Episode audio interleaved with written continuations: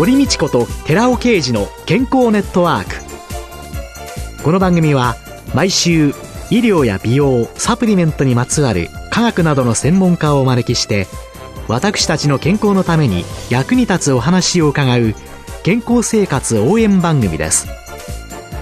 包摂体サプリメントと MGO マヌカハニーで健康な毎日をお届けするコサナの提供でお送りします。ここでコサナから番組パーソナリティで神戸大学医学部客員教授寺尾啓治社長の新刊日本人の体質に合った本当に老けない食事術発売のお知らせです。シクロデキストリンの研究の第一人者、寺尾啓治社長が、アルファリポ酸、L カルニチン、コエンザイム Q10 など、体内で作られる有効成分、ヒトケミカルの効果的な摂取による代謝の促進と健康長寿のための食事術について解説します。寺尾啓治小佐奈社長の新刊、日本人の体質に合った本当に老けない食事術発売のお知らせでした。こんにちは、堀道子です。今月は NPO 法人アップツリー代表理事の阿久津美恵子さんをゲストに迎えて、ある日突然始まる介護のためにと題してお送りしています。介護にとって大切なことっていうのはまず知るっていうこと。を、本当に強く印象に残ったんですけども、それは制度とかいろんなことを知る。ということも大切なんですけれども、その他に家庭内で上手に介護に向き合うために知っておかなきゃいけないことっていうのを教えていただけますか？はい。今ですね、主に家族介護で多いのが、認知症のご家族を抱えている方々ですけれども、はい、その中で認知症に関しては、今もう4つの症状があるということで、分かってきています。で、例えば一番有名なのがアルツハイマー型認知症。で、もう一つは脳血管性認知症。はい。で、あと、レビー小体型認知症。でもう一つが前頭側頭型認知症。主にこの4つが代表と言われています。はい。で、各々の症状があるんですけれども、えー、私たちのカフェに来られる方もいろいろな症状を言われてきますが、一つシンプルに思うのは、まずこういった認知症の症状を理解する家族がで、それが事前に知ることと知っていないことでは、全然当事者の症状が緩和されるされないが非常に極端だということがあります。その介護を受ける側の人が、介護をする人が、その疾病について、はい、その認知症の状況について知ってるか知らないかによって、大きく異なってくる。はい、きますね。アルツハイマー型とかそういったものは日常が日常で亡くなっているのが当事者であります。うん、でもそれを家族というのが今までの家族が変わった状態になることに受け入れるのは非常に厳しいという心情になるわけですね。うん、ただ、アルツハイマー型だったり、脳血管性だったりという認知症の症状を理解することで、その部分を和らげられるというか、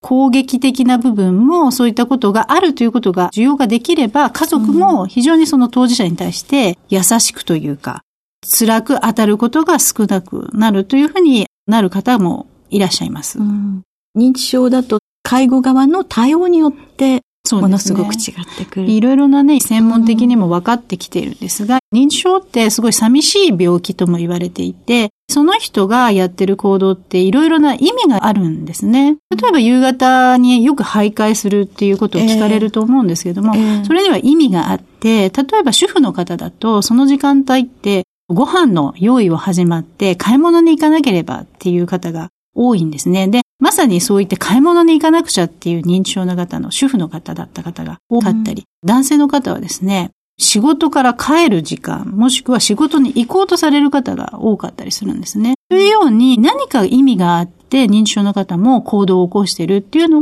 を家族が理解する。関係性ですね、家族との。うん、認知症になってもいい関係、良好な関係になる傾向は多いと思います。うん、よく幻覚なんかが出るっていうね、うん、レビー小体があったら、はい、もうリアルに見えてる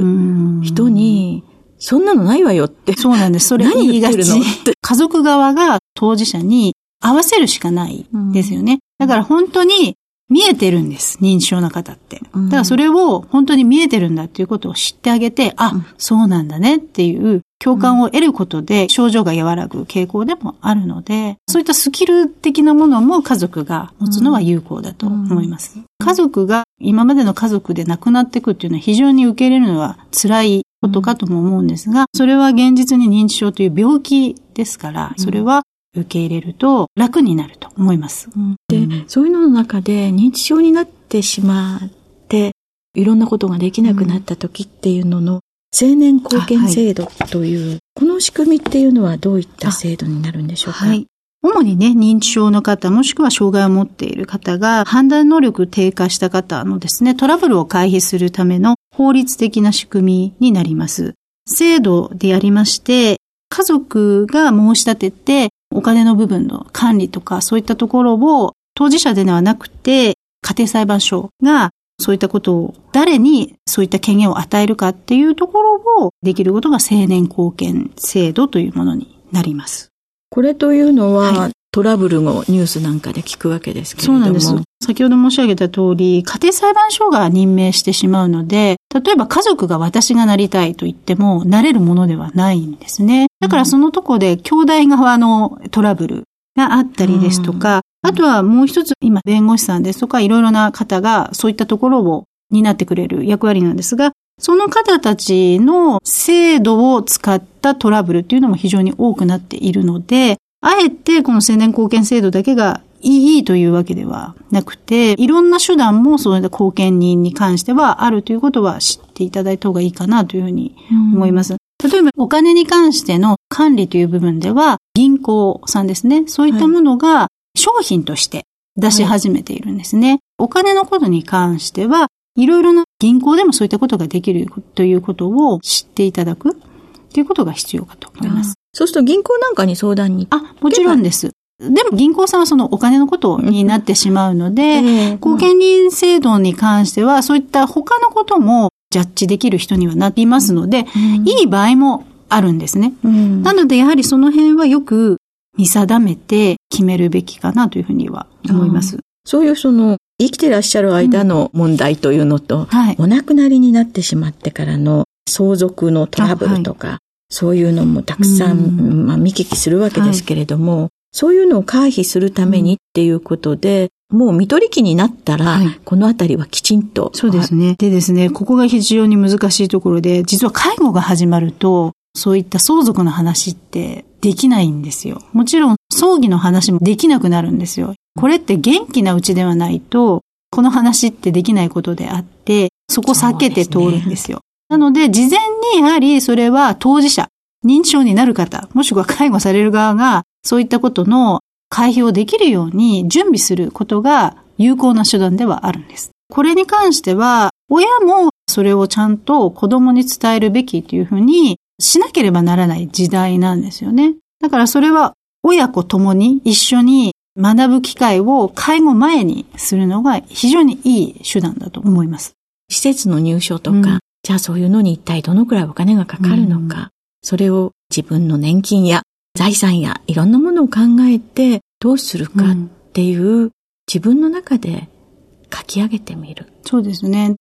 だから介護はどうしてほしいのか、子供がするべきなのかっていうのは、事前に医師は当事者が伝えるべき。あと子供側も知るべき。であと一番はお金の部分ですよね。親はそれを言いたくない部分もあるんですけども、最低限こういうことでできるぐらいなことは伝えるべき。そういうのって、なんとなく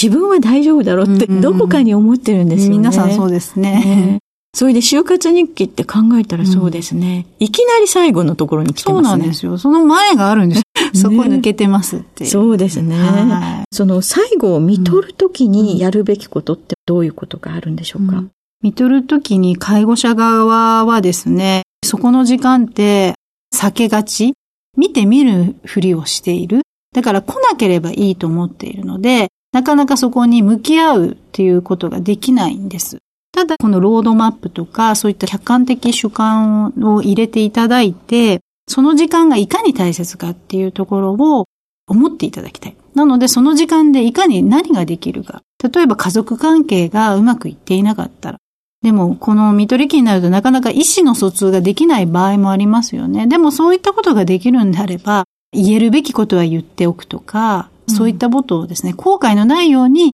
大事に使っていただきたいなというふうに思います。一番その最後の時っていうのを、いかに心穏やかにいろんなことを過ごせるかによって、その長年続いた介護が単なる後悔とそして恨みになってしまうか、やり遂げたっていう、そうですね。ものになるかは違ってくるんでしょうね。うねだからそこを、まあ、いかに早くこの見取り機というのがあるということを介護する側が受容できるっていうところ、あと介護される側も見取り機があるっていうところで介護の以前にいろんなことを伝えておく。うん、それは必要だと思います。で、葬儀とか埋葬とかっていうようなところも、最近家族葬だとかいろんなものが多くなったりとかありますけれども、こういう良いやり方ってどういったものがありますか、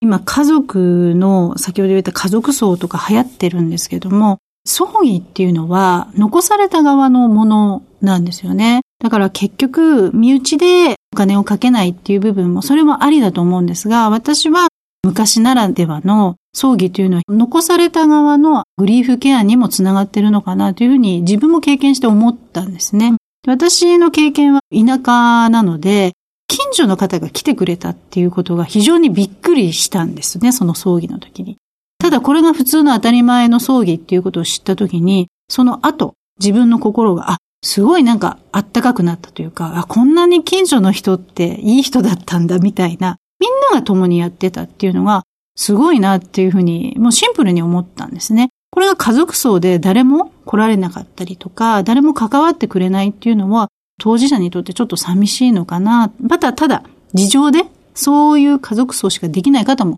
いらっしゃいます。ただ、そういった昔ならではの葬儀っていうのは非常に介護者が残された時にいい、昔からやっている風習なんだなというのは思います。うん、その土地、土地の習慣、ね、風習、そういうものにどのように寄り添っていけるかっていうことも考えていくっていうことも。そうですね。ただ葬儀をやらないっていうのはあまり良くないかなというふうに思いますね。うん、最低限でも家族葬でもやっぱりやるべき。うん、はい。で、そういうような葬儀やいろんなことをした、うん、あと、あ、なんかもう全部の力が抜けてしまった悲しみ、うんなんて言うんでしょうね、喪失感そうですね。まあ、グリーフっていうふうに言われてたりして、ね、失うことで心のぽっかり穴が開いてしまった。そういった部分はみんな、皆さん持っていらっしゃいます。ただそれにはいろいろな方法もあるんですけれども、我慢しないで泣きたい時は泣く。で、辛いことは辛いと言って話す。それは回復するには一番いい手段だとも言われています。介護仲間がいて、そういう方たちといろんな情報を共有して、ね、そして同じ立場に立った方たちが分かり合える中で話したり、そうですね、泣いたりするっていう、そして立ち直って新たな日常を迎えていくということが大切なんですね。はい、そうです。はい。今週のゲストは NPO 法人アップツリー代表理事の阿久津美恵子さんでした。来週もよろしくお願いします。お願いします。続いて、寺尾刑事の研究者コラムのコーナーです。お話は、小佐奈社長で神戸大学医学部客員教授の寺尾啓二さんです。こんにちは、寺尾啓二です。今週は、マヌカハニーとオーストラリアンハニーについてお話しさせていただきます。オーストラリアのシドニー工科大学、サンシャインコースト大学、そしてシドニー大学の共同研究によって様々な種類のオーストラリアの蜂蜜のメチルグリオキサール MGO 値と抗菌活性が調べられました。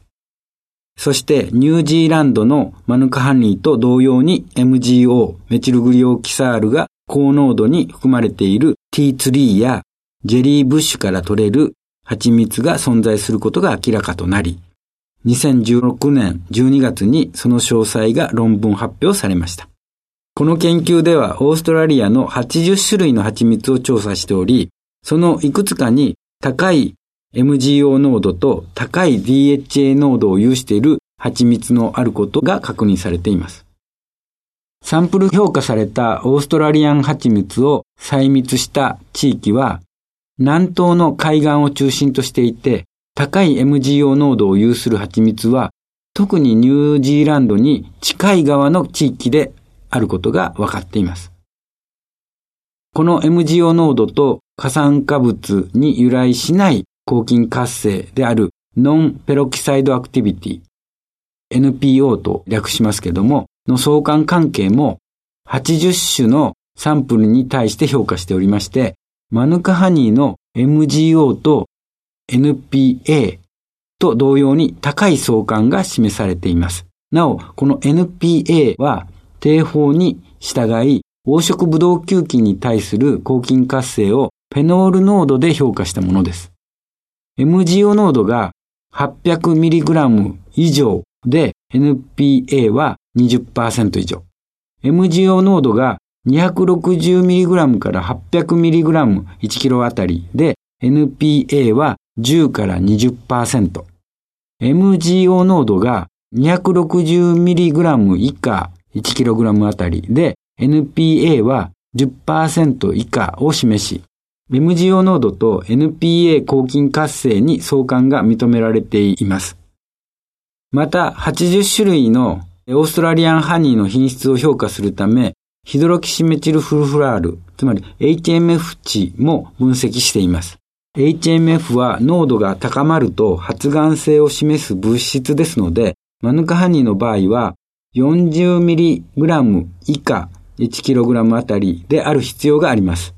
7サンプルで HMF 値は 40mg 以上を示しましたが、それらはいずれも古いサンプルでした。73サンプルの品質に問題はありませんでした。そして HMF と MGO に相関は見られませんでした。これらの分析結果から、オーストラリアンハニーもマヌカハニーと同様に、あるいはそれ以上の濃度で健康増進効果を示すメチルグリオキサールが含まれており、HMF 値も 40mg 以下であり、オーストラリアンハニーはマヌカハニー同様に品質に問題のない高級蜂蜜であることが分かっています。お話は小佐奈社長で神戸大学医学部客員教授の寺尾啓二さんでした。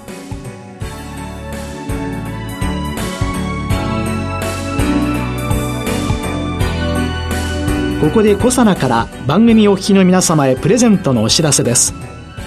私たちの体の中で作られている生態を維持するための代表的な機能性成分コエンザイム9点 Rα リポ酸は加齢により合成が減少する上にとてもデリケートで劣化しやすい物質です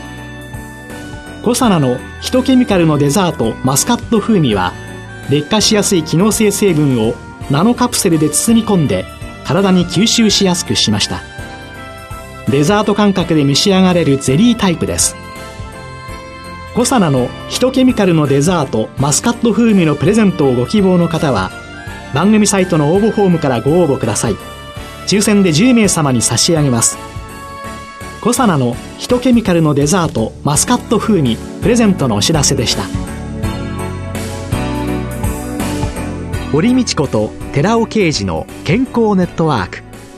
この番組は包摂体サプリメントと MGO マヌカハニーで健康な毎日をお届けするコサナの提供でお送りしました。